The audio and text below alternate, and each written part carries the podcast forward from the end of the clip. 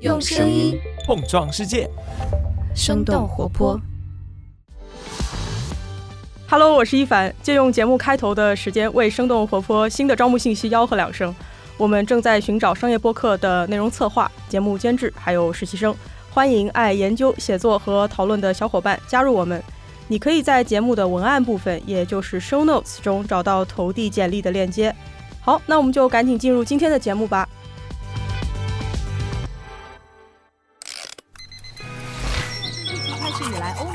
道你最近在社交媒体。生动早咖啡与你轻松同步日常生活与商业世界。嗨，早上好呀！今天是二零二三年的五月八号，星期一。这里是刚刚结束了五一假期，重新回归的生动早咖啡。我是来自生动活泼的梦一。我们节目组呢，在五一期间休整了一周的时间。然后这几天，我们也看到评论区有一些朋友问到，怎么早咖啡不再更新了？是不是停更了？这样的疑问。我们肯定没有停更，我们只是在五一期间多休息了那么几天。现在我们早咖啡编辑部已经全员到位了。在节假日之外呢，我们早咖啡肯定还会保持着日更的节奏，来陪伴大家的每一个清晨。如果说有任何节目安排的变动，我们肯定也会在节目当中提前和大家来说明的。今天我们要聊到的这个话题呢，就是每年的三月到六月都会集中扎堆举办的马拉松赛事。随着跑步在中国的普及，城市内的路跑设施逐渐完善，很多的跑团也都出现在了各个体育中心。在这股热潮之下，马拉松比赛也在近几年迅速热了起来。根据第一财经的数据，截止到三月底，全国半程以及全程马拉松比赛的场次就多达二十六场，其中万人以上规模的赛事有十七场，已经有超过三十万名跑友踏上了马拉松赛道。根据中国田径协会的报告，今年上半年已经备案的路跑赛事达到一百三十三场，而实际举办的赛事数量将比这个数字更多。我们的听友炸鱼还观察到，一些三线城市举办一次马拉松赛事的流水还可以达到几千万。今天我们就想和你一起来了解一下马拉松比赛为什么最近会遍地开花，到底是什么样的原因导致它成为体育营销的跑马场呢？在这之前，我们先来关注几条简短的商业科技动态。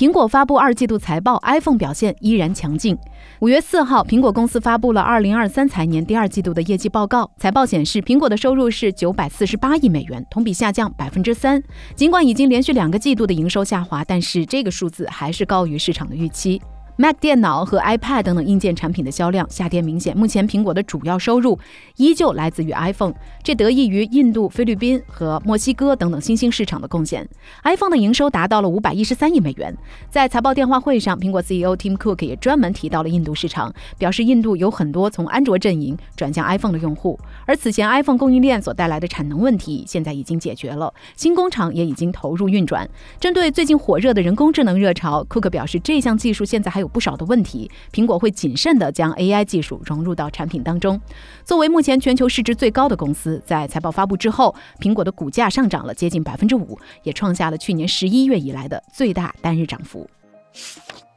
微软全面开放 Bing AI，更新第三方插件等等多项功能。五月四号，微软在官网上宣布了搜索引擎必应和浏览器 Edge 的一系列重磅升级，搭载了人工智能技术的必应不再需要申请测试，而是直接对所有的用户开放。使用者通过 Edge 浏览器访问必应就可以直接和人工智能进行对话了。必应目前提供了更有创造力、更平衡和更精准三种不同的对话模式。此前只支持英文的文字生成图片工具 Bing Image Creator 也开始支持包括中文、日文和法语等等一百多种语言。世界各地的用户都可以用自己的母语来生成图片了。而 Edge 浏览器还会在未来几周新增智能摘要功能，可以自动提炼网页或者是 PDF 的文档核心内容供用户阅读。同时，微软还宣布将会开放 Bing 的第三方插件，创建一个开发者平台，让更多的开发者参与进来。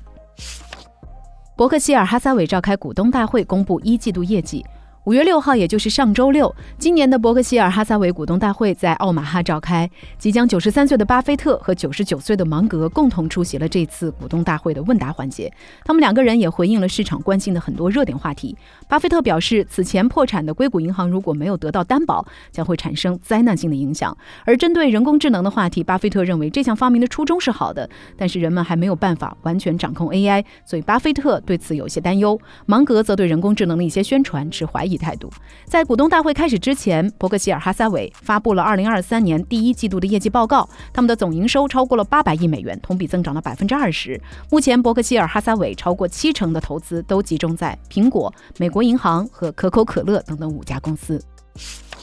四天之内，特斯拉中国连续涨价两次。五月二号和五月五号，特斯拉中国连续两次对旗下车型的价格进行了上调。其中，国产 Model 三和 Model Y 涨价了两千元，进口 Model S 和 Model X 涨价一点九万元。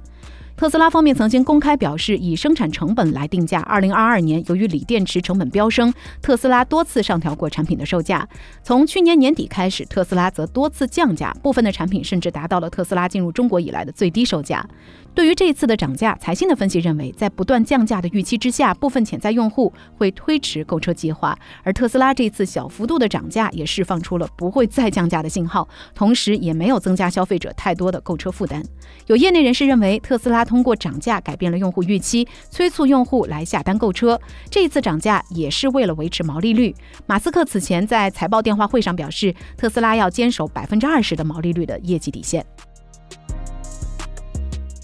以上就是值得你关注的几条商业科技动态，别走开，我们马上和你一起来聊聊最近遍地开花的马拉松赛事为什么成为了体育营销的跑马场。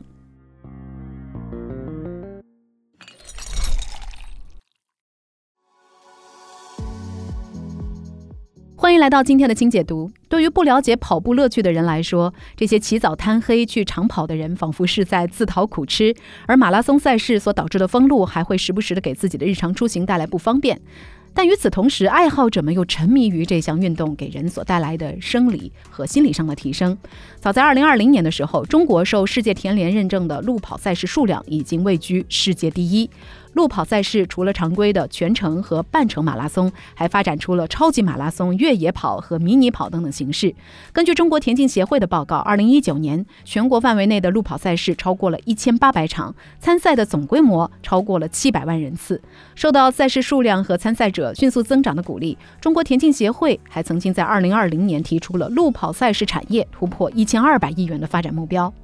一方面，跑步的门槛很低，没有场地和设备的硬性要求；但是另一方面，跑完几十甚至是上百公里是需要科学的训练和赛事方面专业的支持的。一开始，马拉松是作为一项奥运会的项目出现在1896年的雅典奥运会上。一年之后，最早的马拉松赛事波士顿马拉松诞生了。在一百二十六年的历史当中，波士顿马拉松从只有男性和本国运动员参赛，发展成了有男女和海外运动员的标志性赛事，并且引领了世界各地马拉松比赛的发展。在美国之外，伦敦马拉松和东京马拉松也在跑圈当中享有很高的声望。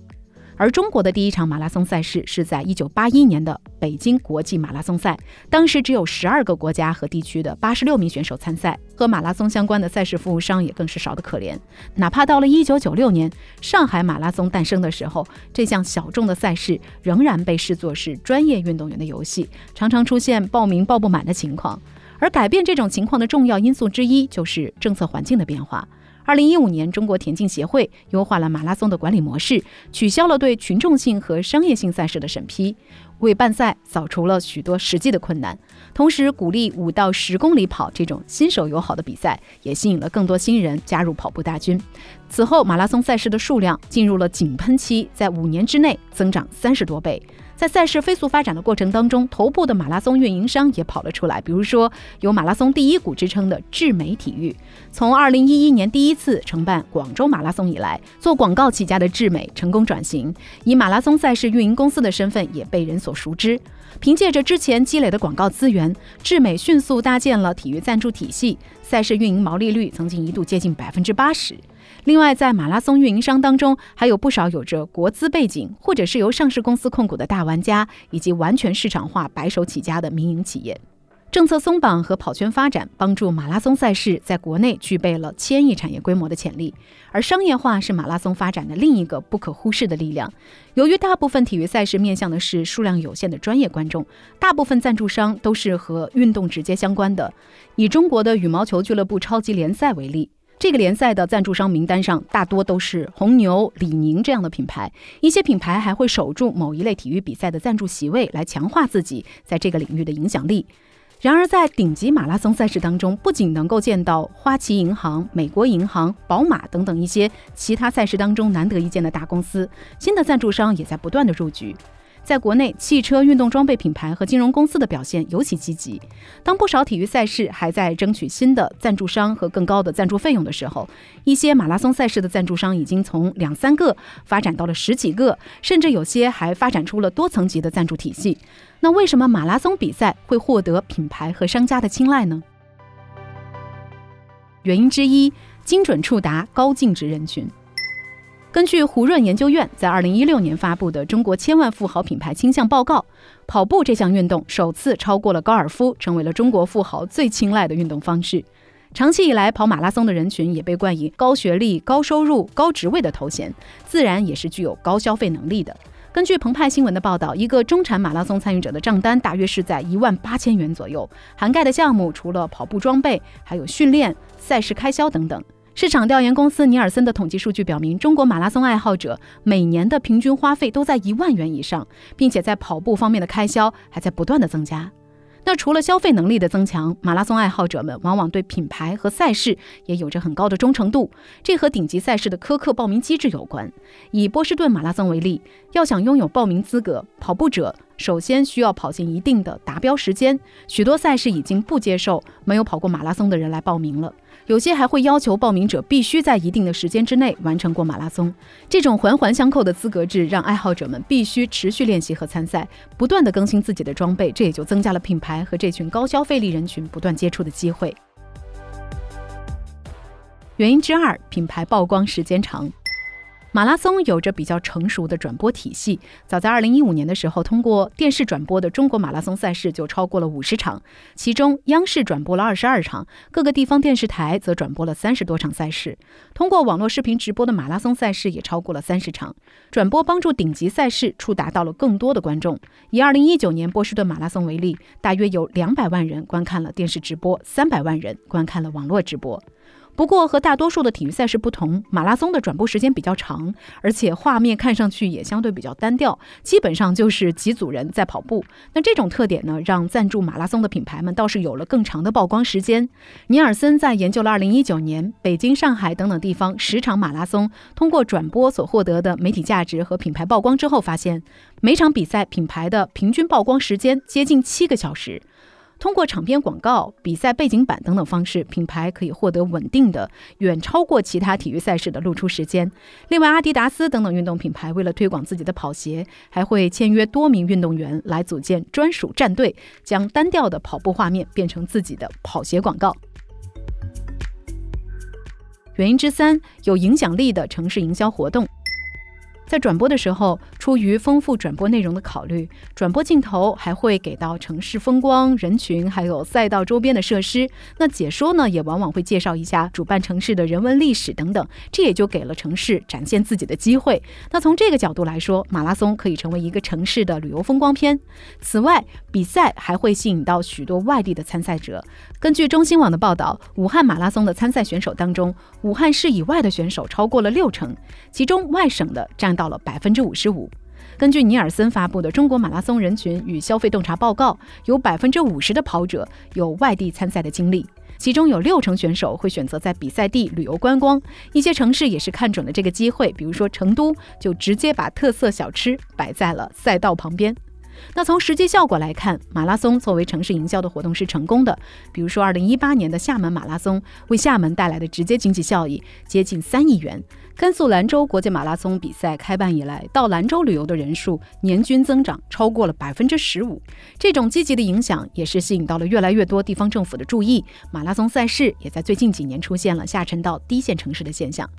不过，举办马拉松并不是一件容易的事情，在赛道规划、电视转播、医疗保障等等方面都有很高的要求，而且需要和大量的部门以及团队来打交道，而这些都有赖于当地的支持力度和举办方的专业能力。二零二一年发生在甘肃白银的越野跑事件，就是由于举办方在气象服务、安全保障和急救预警方面都没有做到位，最终酿成大祸。今年五一期间举办的北京运河半程马拉松也出现了多次更改赛道、补给和医疗安排不合理等等情况，让参赛者的安全得不到保障，也引发了强烈的不满。